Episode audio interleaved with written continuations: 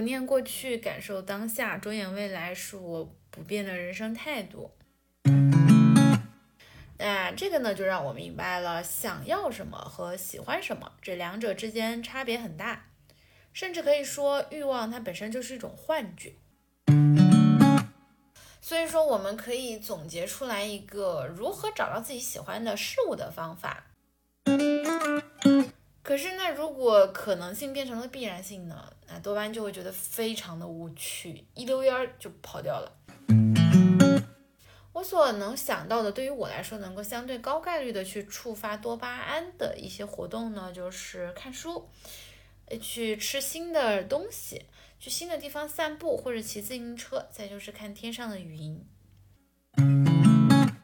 那当我看到多巴胺的欲望回路和控制回路的时候，就联想到了十六型人格当中如何做决策的这个维度。我个人猜测哈，倾向于理性主导做决策的 T 型人可能更可能他的控制回路比较发达，欲望回路会比较弱小；而倾向于情感主导做决策的 F 型人可能欲望回路会更发达。但是人类说到底也不过是一个时刻发生着各种生化反应的生物性存在兼物理性存在而已。我们始终被物化生的基础法则所统治。拥有长形第二、第四基因，比如说，呃，一种叫做七 R 等位基因的人呢，会更容易冒险。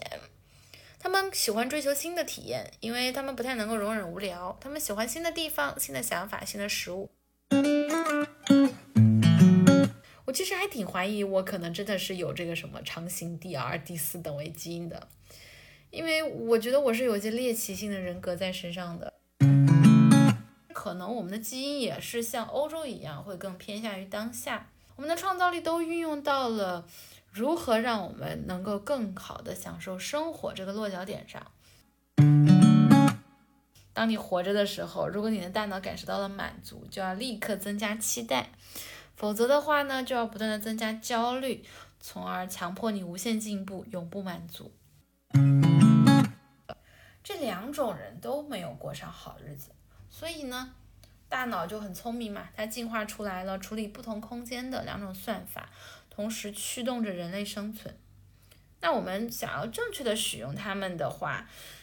那这个策略就应该是主动的让两套算法在合适的场景里边同时或者交替运行。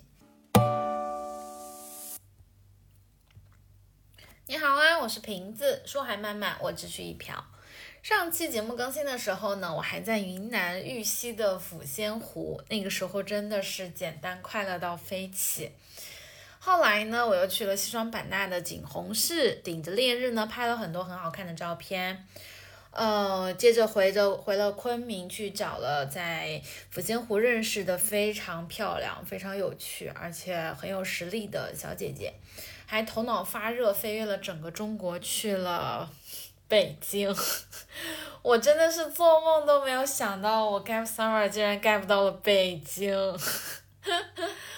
也经历了在北京经历了我整个 gap summer 当中最具戏剧张力的故事。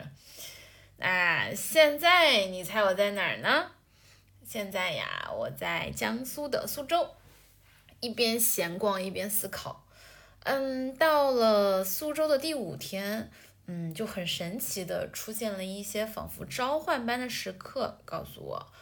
我的 gap summer 应该要结束了。我需要从无所顾忌、自在游走、猎奇导向的旅行状态，切换到理不念过去、感受当下、着眼未来，是我不变的人生态度。那讲完了我自己，那你呢？你最近还好吗？你的身体舒服吗？你的工作顺利吗？你的感情愉快吗？有没有遇到很想跟我分享的事情呢？如果有的话，你可以留言告诉我，我一定会回你的。好，废话讲完了，我来给你说说我最近刚刚看完的这本《贪婪的多巴胺》。第一次看到这本书呢，就是在各种社交媒体上推出的书单里边，它的封面很丑，但是足够醒目。第二次呢，是跟朋友闲聊他的这个熬夜成瘾的问题，他给我简单提到了这本书，当时觉得还挺挺吸引人的。那我印象当中呢，多巴胺它是一个快乐分子，而我又是一个比较追求快乐的人，因此呢，在旅途当中，我打开了这本简单好读，但是呢又有一定的科学性和知识密度的《贪婪的多巴胺》。看完以后，我发现我们对于多巴胺的理解实在是太过于片面了，因为多巴胺它其实并不是我们所想象的那个纯粹的快乐分子。多巴胺确实会让我们感觉很好，但是呢，它其实也会让我们活在永远都不可能成真的幻觉里边。我们会像夸父逐日一样追着多巴胺给我们画的饼，孜孜不倦的跑奔跑。嗯，我这么说下来，你是不是瞬间就觉得多巴胺是个坏蛋分子？但其实也不是啦，欲望太多太强肯定有问题，但是清心寡欲也不见得是件好事儿。当我在边看边思考我到底要怎么选的时候，我发现我好像高估了自己的自由意志。嗯，其实我们无论是谁都没有办法脱离这一句充满着生化条件的物理性躯壳而存在。OK，那我们的一瓢时间就要开始了。呃，我从这本书里边所咬到的第一瓢呢，我觉得很有意思啊。他说，大脑呢有两套系统，一套呢处理我们所拥有的，一套呢处理我们所没有的。那这个呢就让我明白了，想要什么和喜欢什么这两者之间差别很大，甚至可以说欲望它本身就是一种幻觉。为什么这么讲呢？因为，嗯，澳大利亚昆士兰大学的心理学教授 John Douglas Pettigrew。在研究神经科学的时候呢，发现大脑会把外部的世界呢分成两个独立的区域来管理，一个是你的手臂呢可以到达的空间，在这个空间里面的事物呢，你是可以马上用你的手去控制的，这是一个可以触达、可以感知的真实的世界，叫做近体空间。那这个近呢，就是远近的近，体呢是身体的体，那另一个呢，就是你的手臂没有办法触达到的地方。无论是一米远，还是五公里，还是一万里，这是一个你没有办法触达、没有办法感知的、充满可能性的想象的世界，叫做原体空间。它离你的身体很远。那我们如果想要从近体空间到远体空间，就需要我们从一个地方移动到另外一个地方，而这个移动的过程呢，是需要时间的。所以，我们其实可以推导出来一个结论，就是任何与原体空间里边的事物。发生互动，那肯定是发生在未来的。比如说，你想去五公里外的饭店吃虾子，但是呢，你其实是没有办法立刻伸手就能够吃到它的。所以呢，这个虾呀，它是一个原体空间的事物。那从你有这个想法到吃到这顿虾之间，隔着五公里的距离。那你要跨越这个距离，就肯定要花一定的时间啦。所以吃到这家店的虾子，这个与原体空间的互动，现实肯定是发生在未来。而且你要完成这个互动呢，除了时间，还需要你做计划和努力。你要怎么过去呀？你走哪条路呀？要花多久呀？我什么时候出门呀？我要准备多少钱呢？我是不是还得换套衣服、化个妆呢？所以我们可以发现，如果我们想要得到原体空间的事物，是需要努力的，是需要花时间的，而且大多数情况下是需要做计划的。那这个过程呢，基本是靠思考和想象完成的。但是晶体空间的事物呢，是可以在当下体验的，这种体验是瞬间的。当我们去触摸、品尝、把持、紧握某物的时候，那我们就会产生立刻产生对应的反应。我们可能会感受到幸福，感受到悲伤、愤怒，甚至愉快。那这个过程呢，更多的其实是靠我们身体的感知和情绪功能来完成的。所以你发现没有，我们的身体啊，或者说我们的大脑，在处理近体空间的事物和远体空间的事物的工作方式是完全不一样的。那些远处的东西，也就是我们没有的东西，它是不能被使用和消耗的，你只能去渴望它。那这个过程当中，影响力最大的化学物质呢，就是多巴胺，它主要处理预期和可能性，从而能够最大化的利用未来的资源去追求更好的事物。那些近处的东西，也就是我们所拥有的东西，我们是可以用感官去享受它的。那这个过程最有影响力的化学物质呢，嗯，有很多，比如说像血清素啊、催产素啊、内啡肽啊、内源性大麻素等等，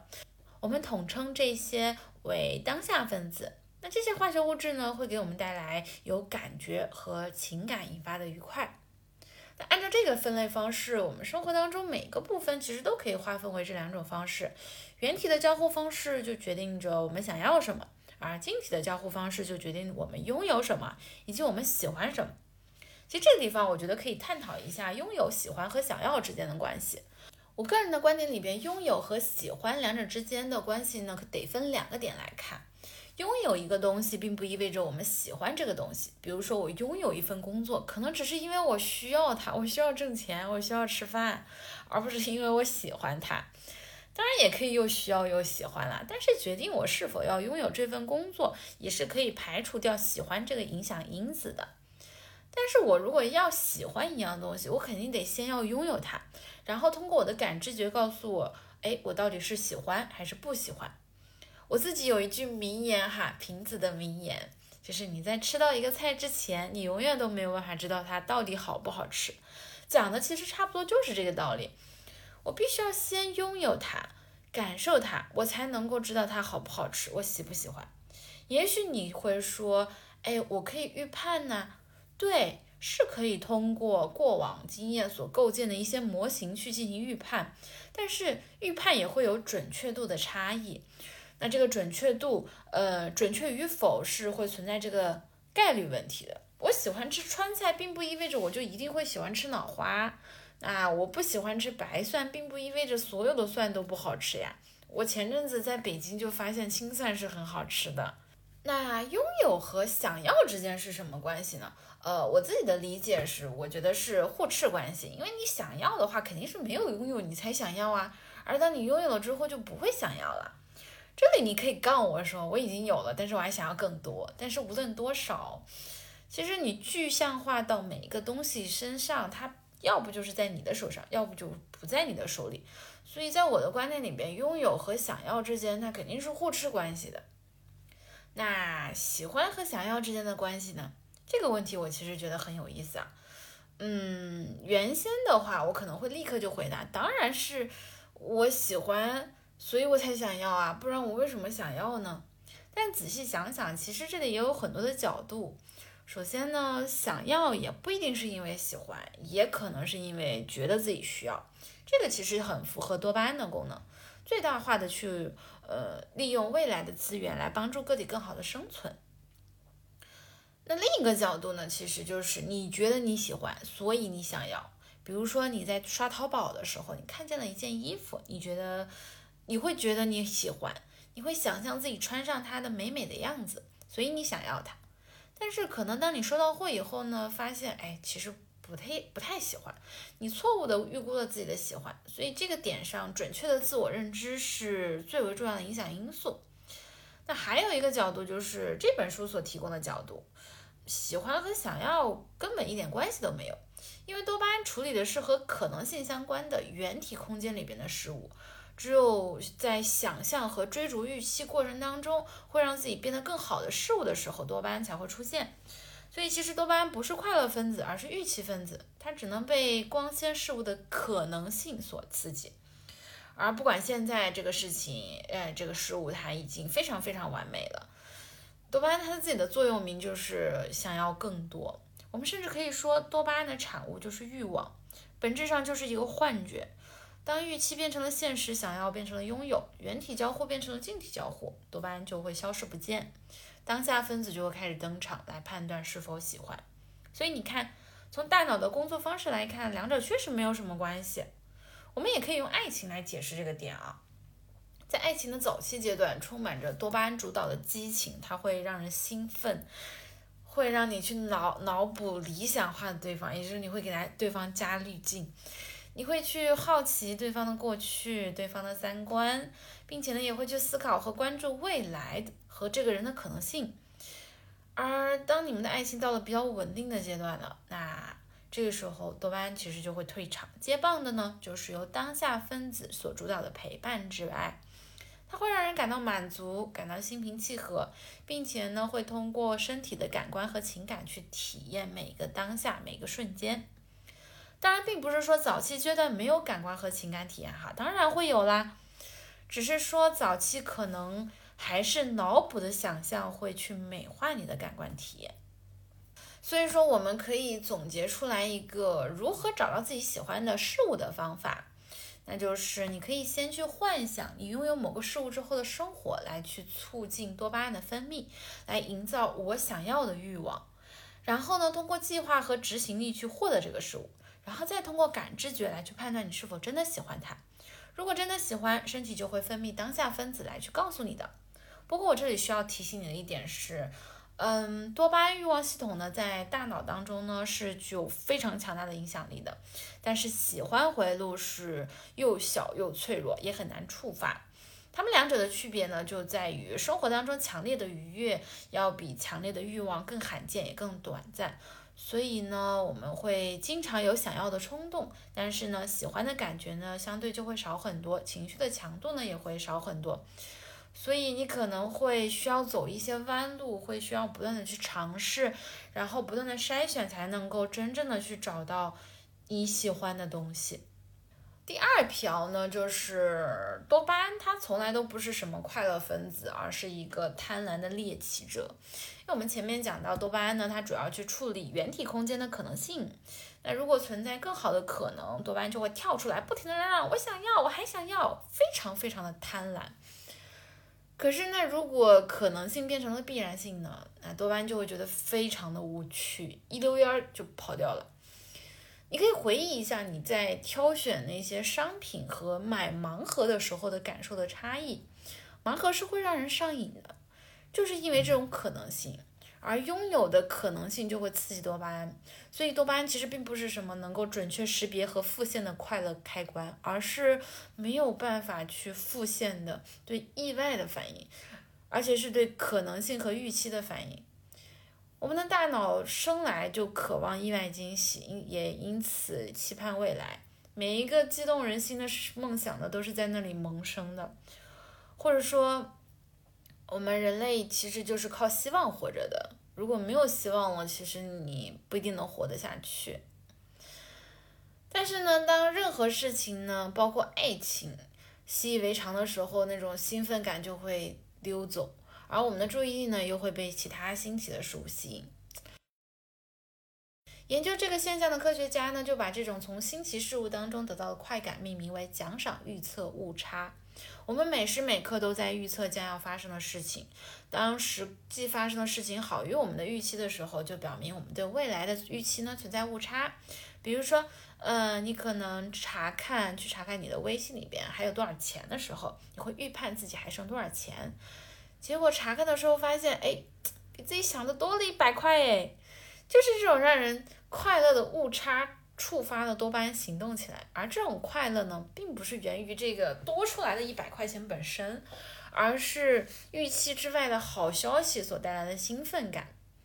那有的时候，嗯，甚至都不需要真的存在这种奖赏的预测误差，仅仅是存在的可能性就能够足够的去刺激多巴胺快速行动。比如说，你买盲盒的时候，还没拆盲盒的时候，你可能就已经开始兴奋了。因为很有可能会抽到比你想象的还要珍贵、还要棒的东西，是不是？这个过程跟我旅行的状态其实非常像，因为我出了出门旅行是不太做计划的，我永远都不知道我接下来会去到哪里，都是随机的去碰。旅途当中的人啊、事啊或者缘分就带着我走，我就跟着这些随机的事情走就好了。我并不是懒，也并不是不喜欢，或者说不会规划。事实上，我在生活当中是一个规划性非常强，每天都会有日程表的人。我会故意在旅行当中去放弃控制，放弃日程表，放弃计划，就是因为我在好多年前就体验到了预期之外的惊喜和快乐，那是多巴胺带给我的。我曾经思考过，嗯，我如何在生活当中去复刻这种美妙的感觉呢？我发现很难，因为生活。你的日常生活当中就充满着日常啊，不然为什么要叫日常生活呢？对不对？日常就不太会超过你的预期。我所能想到的，对于我来说能够相对高概率的去触发多巴胺的一些活动呢，就是看书，去吃新的东西，去新的地方散步或者骑自行车，再就是看天上的云。新的食物和新的地方，还有新的书呢，都符合多巴胺的猎奇本质，而天上的云，因为它变幻莫测，所以其实也是符合的。再就是管理自己的预期值，不做任何预期或者说低预期的去做这件事情，那么其实就很容易遇到新奇的、超出自己预期之外的有趣的观点、漂亮的云、好吃的美食和好玩的景观。也许你可以去试着找找看，在无趣的日常里边有哪些方式可以高概率的触发多巴胺带给你的快乐。讲到预期啊。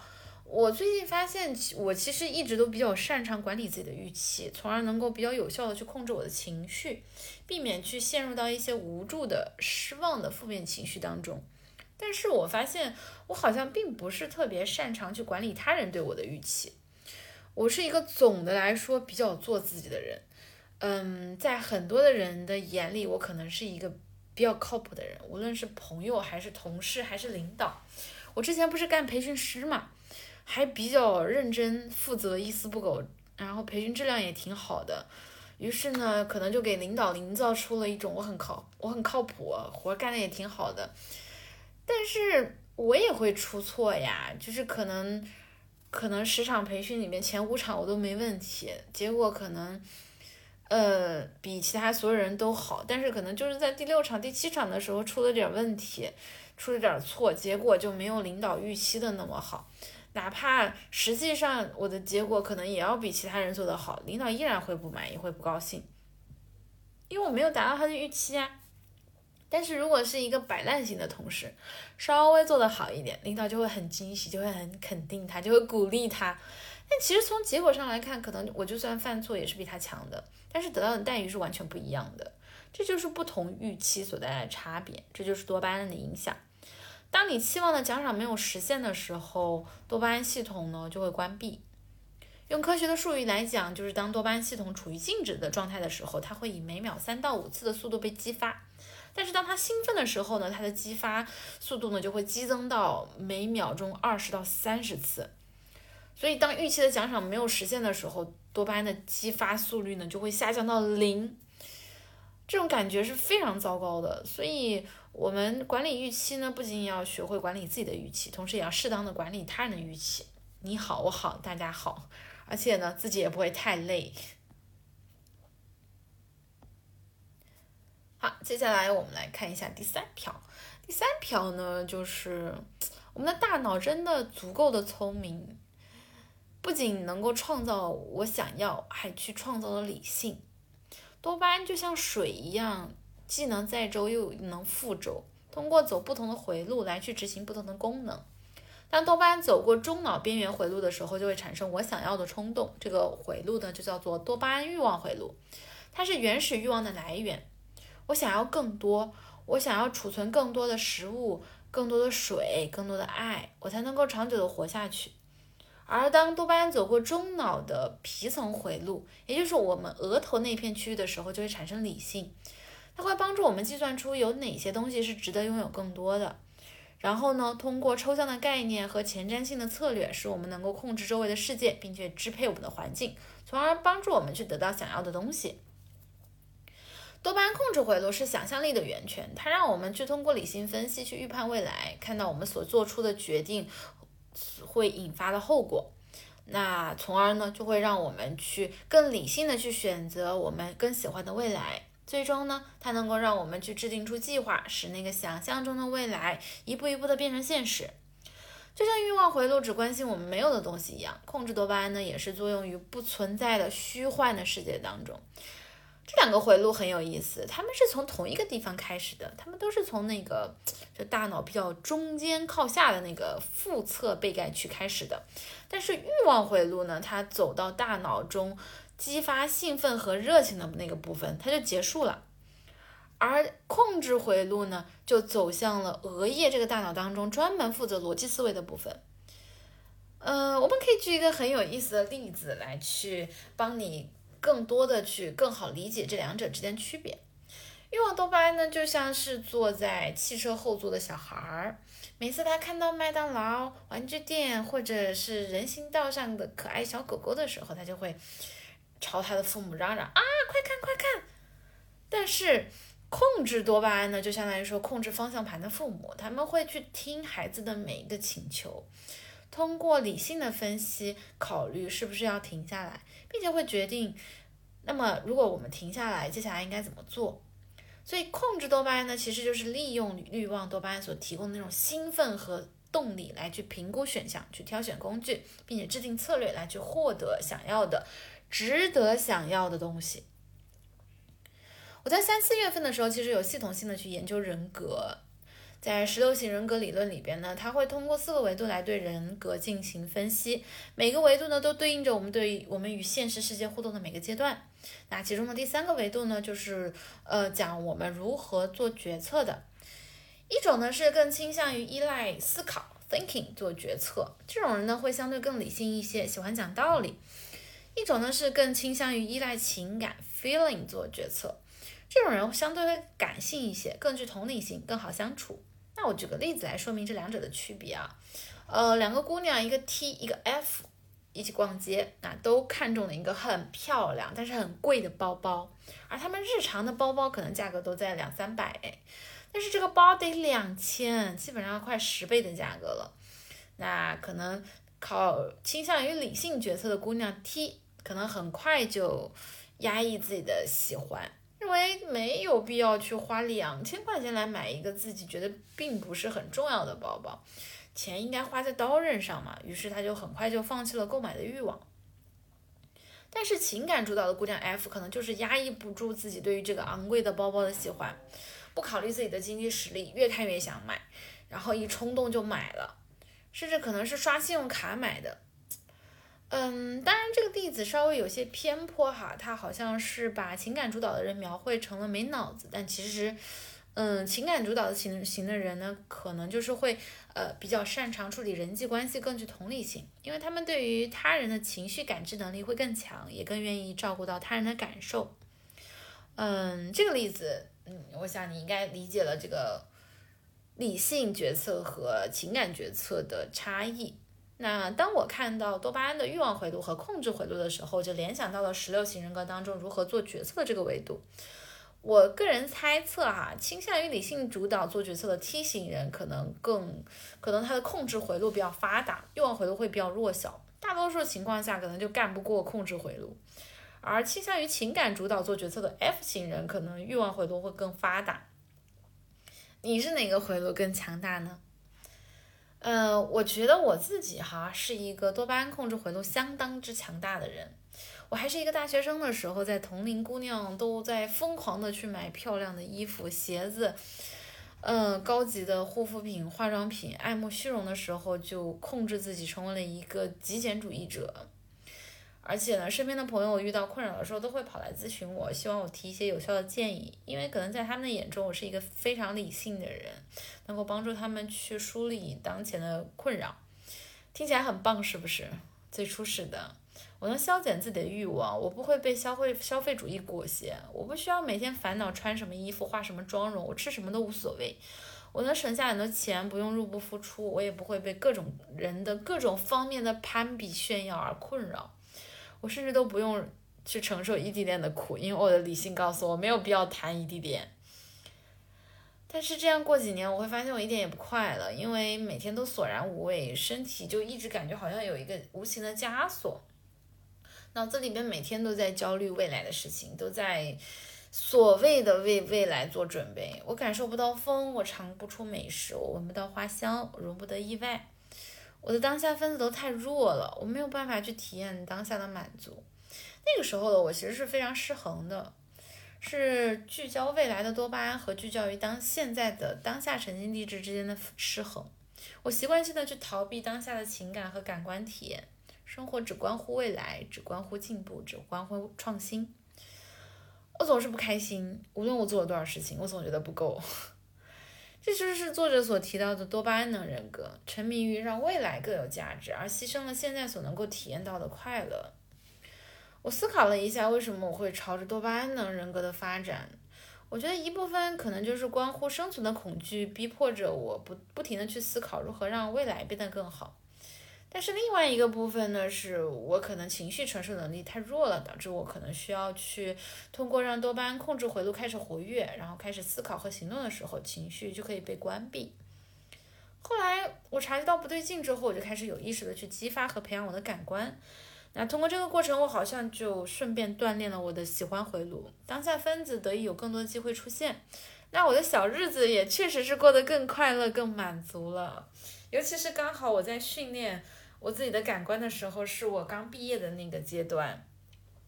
嗯，然后运气好，进入到一个那两年比较挣钱的一个行业，然后工作也不是那么的累，然后也还蛮擅长的，所以也有了一些，呃，就没有那么强大的生存压力，可以有一些资源供我去体验。呃，所以那个时候我就开始尝试各种各样东西嘛，开始喜欢吃好吃的，甚至开始会偶尔喝点小酒。我会开始关注生活的美，我会开始关注身边的人，我会喜欢漂亮的衣服，然后会开始尝试使用很贵的产品，我甚至开始挑剔衣服的面料、电子设备的，在意声音的立体环绕效果。我因为这些能力范围内的更好的体验而感到满足和快乐。嗯，那下一个阶段，我想可能就是要学会去锻炼自己的欲望多巴胺回路，以及如何去分类处理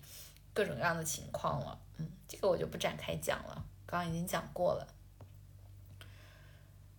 第四条是血清素的神经化学调节是可以改变我们的道德判断的。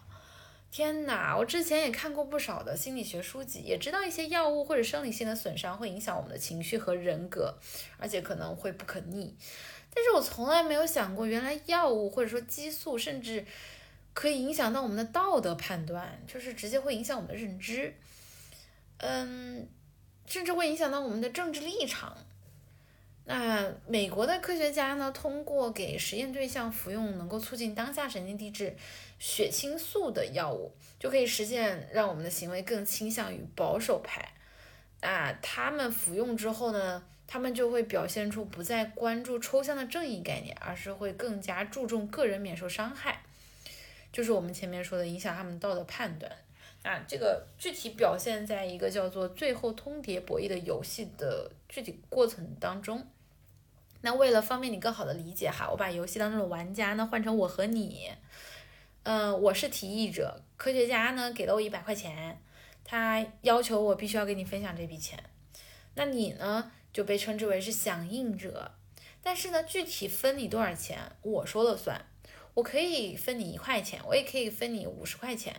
你如果接受了我的分钱方案，那我们俩就可以都保留这笔钱，我们的经济状况都会变得更好。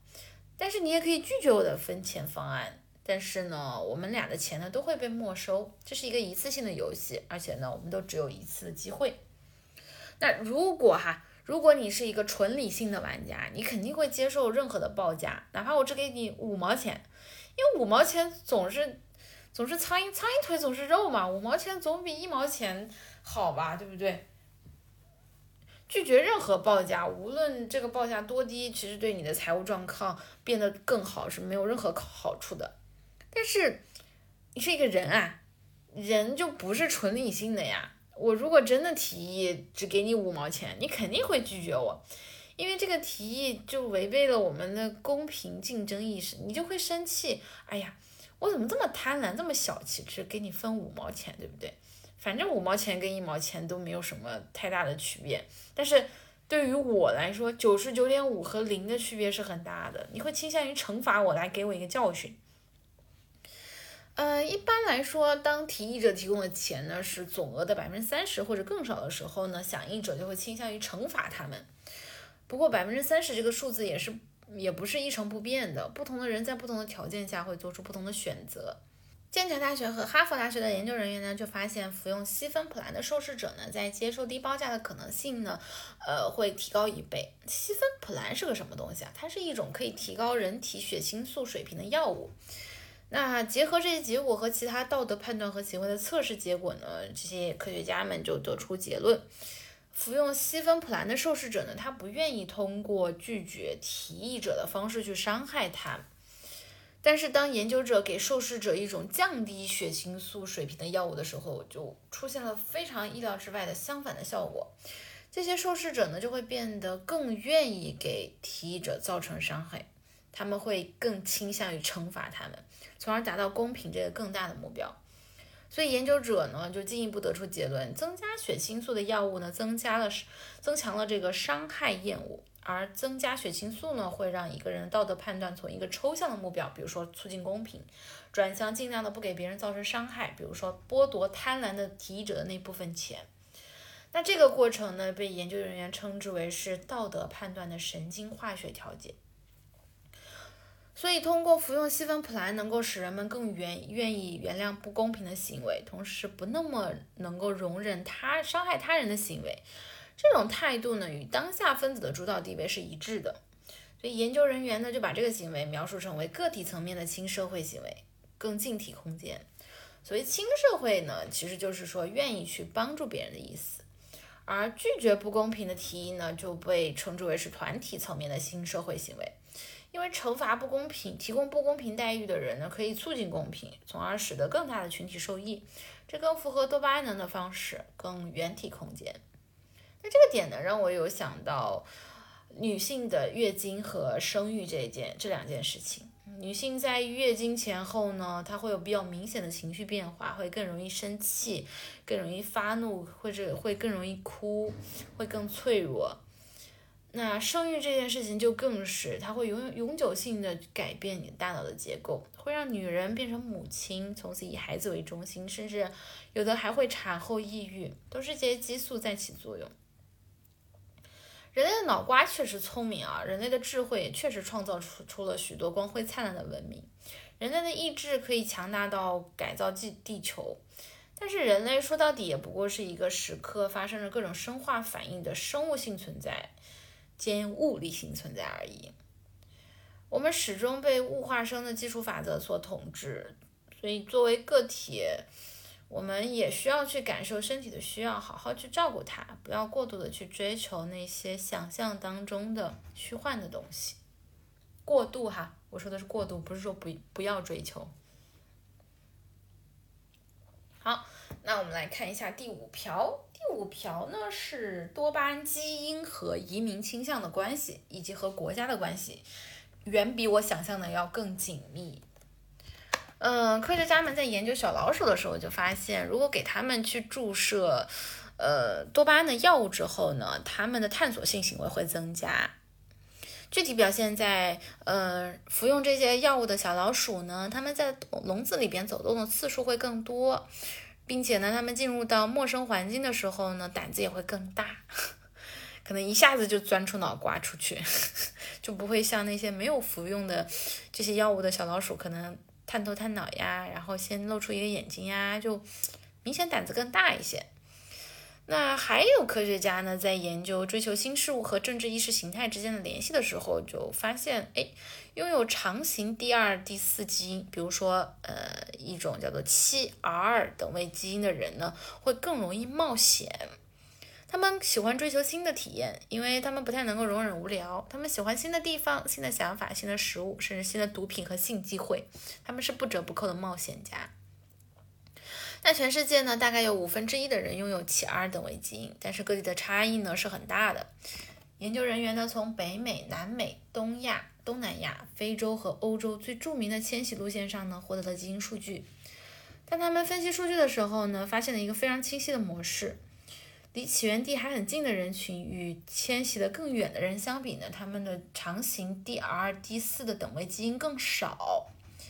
他们估计平均每迁移一千英里，这个基因的比例呢就会增加百分之四点三。那其中一个比较合理的解释呢，就是因为多巴胺总是会让人们追求的更多，所以他们总是不安，总是不满，总是渴望更好的东西，所以他们离开了安定的社区，去探索未知的世界。我其实还挺怀疑，我可能真的是有这个什么长形第二、第四等位基因的，因为我觉得我是有些猎奇性的人格在身上的。如果有的选，我是不会去看第二遍书，不会去吃吃过的食物，不去去过的地方，不看看过的影视剧。我永远都在找一些我没有看过的、我没有听过的、我没有体验过的新鲜的东西。而一旦我体验过了，我就会觉得有些无聊，有些无趣。当然，当然人不太一样哈，不会说不停的换朋友、换对象什么的。只要这个人能够持续的给我提供新的视角、新的观点、新的启发、新的体验之类的，我还是会很愿意持续的与之交往的。不知道你是不是跟我一样？我有时候觉得自己还挺奇怪的。不过想到多巴胺的人格都挺聪明的，奇怪就奇怪吧。不过多巴胺基因携带者呢，他们患精神疾病的风险也更高，尤其是双向情感障碍。双向情感障碍的双向指的是，嗯，两种极端的情绪，一个极端是抑郁发作，情绪呢会异常低落；另一个极端呢是躁狂发作，情绪会过于的高昂，精力充沛，心情愉悦，可能就会从一个话题迅速的跳到另外一个话题，同时呢追求着许多的目标，会丧失正常的生活能力。而且呢，会过度的参与高风险循环作乐的活动，比如说像无节制的消费呀、无节制的性行为呀等等。而躁狂呢，它是与高水平的多巴胺是有关的。我们都知道，美国几乎都是移民或者是早期移民的后裔。那所以，全世界两百个、两百多个国家里边呢，科学家发现，双向情感障碍患病率最高的国家就是美国，高达百分之四点四。嗯，是其他世界上其他地区的两倍，而与之相反的，几乎没有移民的日本，双向情感障碍的患病率只有百分之零点七，两者之间差了六点二倍，还是挺吓人的哈，这个相关性还是挺明显的。另外呢，我们都知道美整个美国取所取得的成就跟世界上其他国家还是有着相当明显的差异的。我们前面知道多巴胺能人格的人呢，他总是不安现状，着眼于创造更好的未来。所以呢，一般来说，多巴胺能人格者呢是极具创造力的。根据乔治梅森大学移民研究所所发表的一份研究简报显示，在一九零一年间到二零一三年间，美国人收获了百分之四十二的诺贝尔奖，将近一半啊，真是吓人。世界是世界上诺奖得主最多的国家。而且很有意思的是，美国诺贝尔奖获得者当中有很高的比例是移民，就是美国人当中的移民。而且美国的移民呢，创办了谷歌呀、英特尔呀、Snapchat 这些创新性的科技公司，而且还有一些可能不是创新性的公司，但是呢也是创业嘛，就普通的生活类的服务公司，比如像开美甲沙龙的、餐馆的、干洗店的。在美国所有新的企业当中，移民开创了四分之一。而你看欧洲，我们都知道，美国的白人呢，大多都是从欧洲移民过去的。那剩下的欧洲人呢，他可能就是多巴胺基因呢就会偏少，所以他们就更可能会采取注重当下的生活方式，会更加的悠然自得的去享受慢生活，会更英式、更法式，对不对？这些证据呢，都充分的显示了多巴胺和基因之间的直接联系。这让我想到中国啊，我作为一个中国人，其实是非常自豪我们国家的上下五千年的文化，尤其是饮食文化，地大物博，啥都有。但是也很痛心我们的教育、我们的科技、我们的基础研究、尖端科技创新能力实在是太弱了。一直以为是教育的问题，那看了这本书以后呢，我依然觉得教育它仍然是个问题，但是可能我们的基因也是像欧洲一样，会更偏向于当下。为什么我们的中国人的美食那么多呢？因为我们喜欢，我们能够享受享受美食的愉悦，我们，所以我们研究，我们创造出那么多好吃的东西，我们的创造力都运用到了如何让我们能够更好的享受生活这个落脚点上。我们用科技来让我们躺在家里就有吃的送上门，打车都不用路边等着招招手，而是坐在手机上点点，等着快到了再出去就好了。不想要去费力气去商场挑啊试啊，所以我们的电商很厉害。出去玩不想坐很久很颠簸的车，也不想老远跑老远去机场，不想去坐飞机听那个轰隆隆的声音，所以我们发明了高铁，方便我们更快更舒服的出行。当然，我并不是在批评这些创新不好啊，而是想说，如果我们能有。能够有更基础、更具革命性的创新，那就更好了，对不对？第六条是最后一条，只有让多巴胺和当下分子通力合作，让他们达到微妙的平衡，才是人类算法的正确的运行方式。为什么会用“人类算法”这个词呢？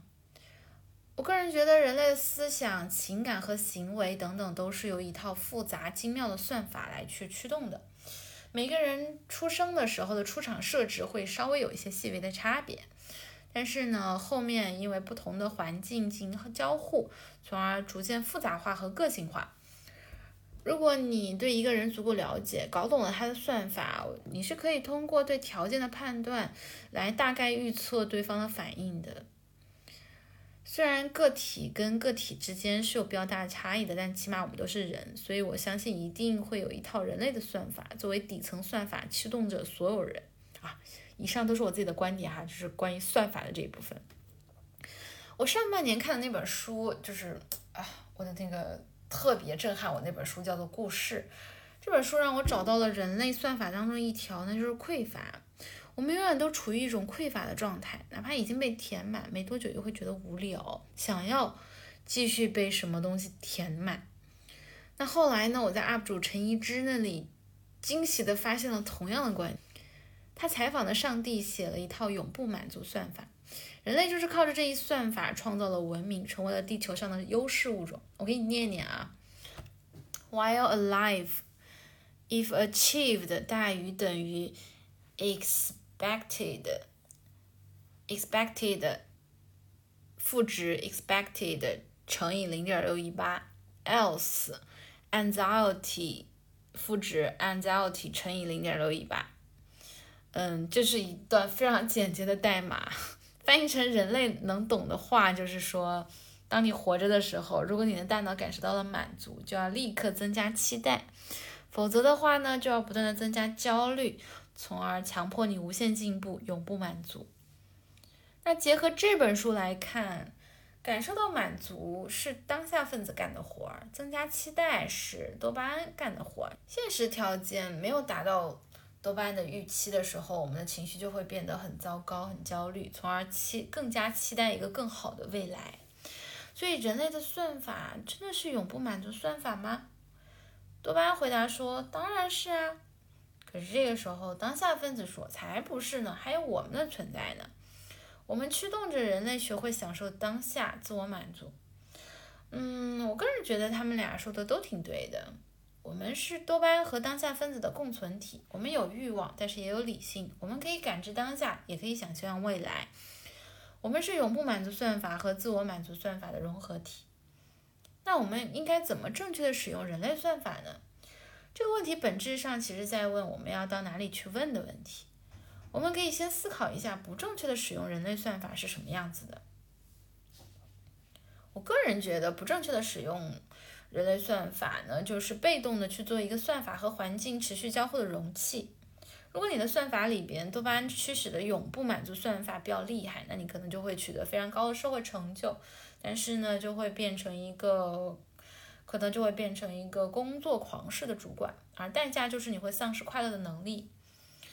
那你会失去周围感官世界的乐趣，你不会去欣赏花朵的美丽，你只会去想象它在厨房桌子上的花瓶会是什么样子的。你不会去闻早上的空气，你不会抬头去看天空，而是会弯下脖子在手机上去查询天气。你会对周围的世界视而不见。那如果你的算法里边自我满足算法比较厉害，那么过多的当下神经递质呢，就会导致快乐的懒惰，比如说。持续的躺在床上刷手机，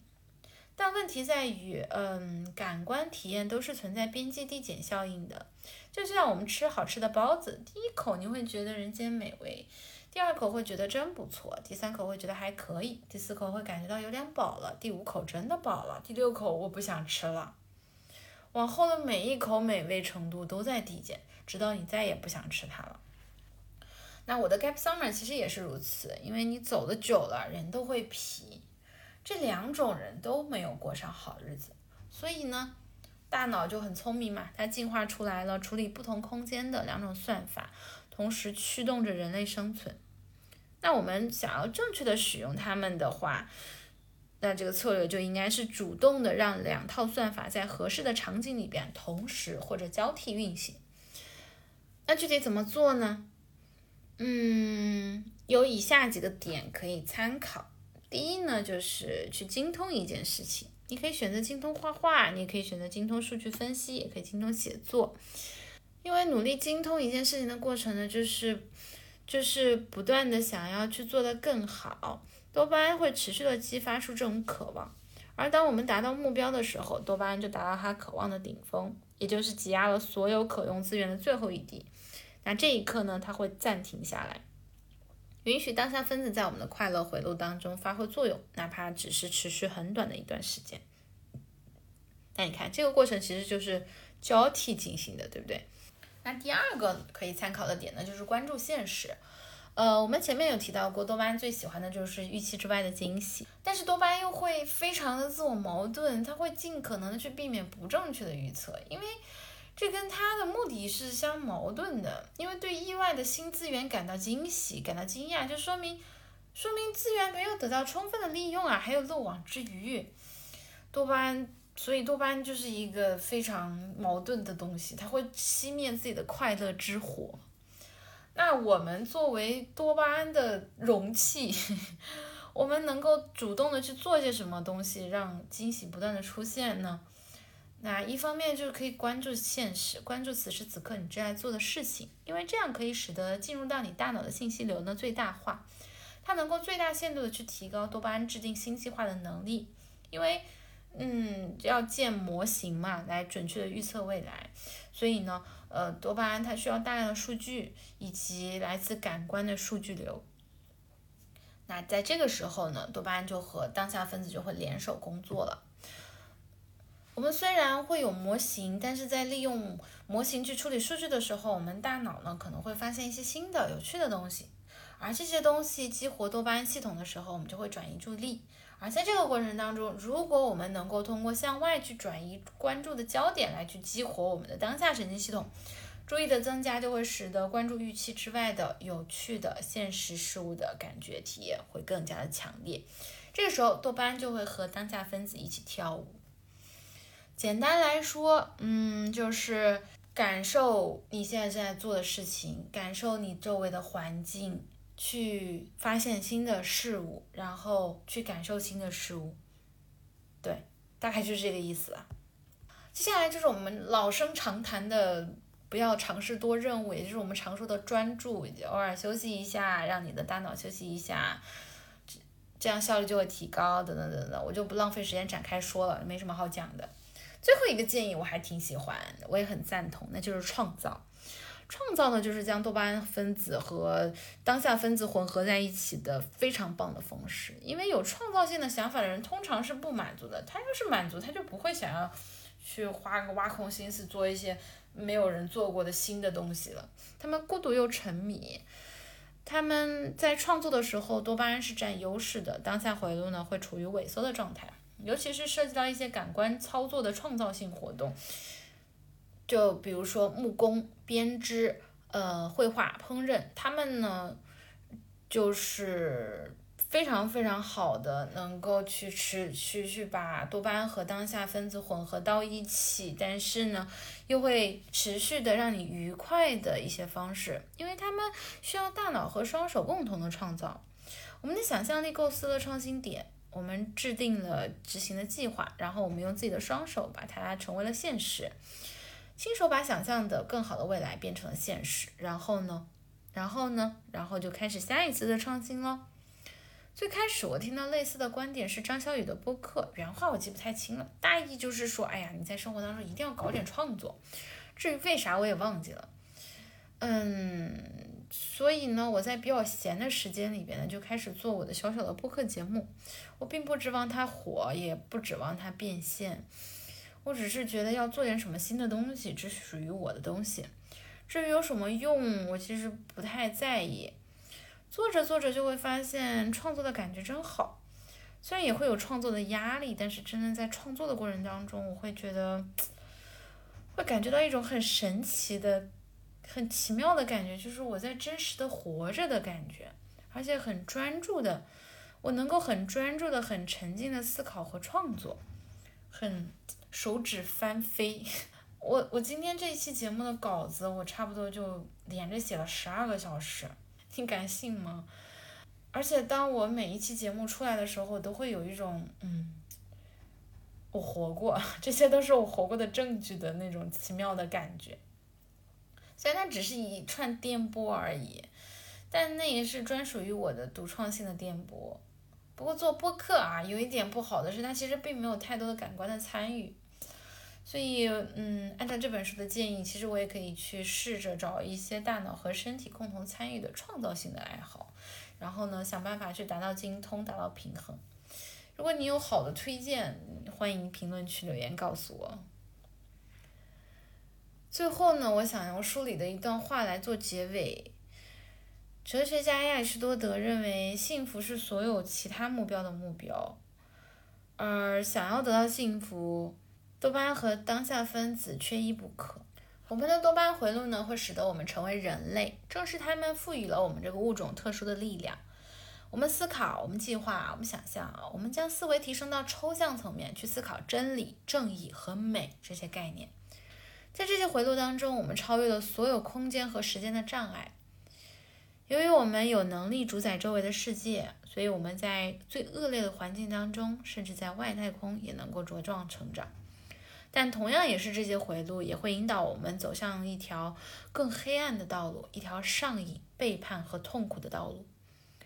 如果我们想要成为伟大的人，我们可能就不得不接受这样的一个事实：苦难也是其中的一部分。当别人享受家人和朋友的陪伴的时候，正是对现状的不满足使我们继续工作。但是如果你想要幸福的成就感，那你的任务就会有所不同。这个任务就是找到和谐。我们必须克服无休止的多巴胺能够刺激的诱惑，背弃更多的无尽渴望。如果我们能够将多巴胺和当下分子结合，我们就能够达到这种和谐。每时每刻都充斥着多巴胺，并不是通往最好未来的道路。要激发大脑的全部潜能，需要感官现实和抽象思维的共同作用。当它在巅峰状态下运作的时候，它不仅能够产生快乐和满足。或是财富和知识，还能够产生丰富的感官体验和智慧，而这可以让我们走上一条更为平衡的人生道路。好啦，这期的节目就到这里啦。最后的最后，给你分享一首《夏日入侵企划》的《回不去的夏天》。我人生当中最难忘的夏天有两个，一个是2016年的贵州支教和第一次意料之外的长途旅行。一个是二零二二年，也就是今年的 drama 不断、奇遇不断的 gap summer，所有的难忘呢，都源于意外惊喜、刺激的多巴胺给我带来的快乐。不知道你是否也会有难忘的夏天、难忘的故事？我是瓶子，这里是一瓢，我们下期再见，拜拜。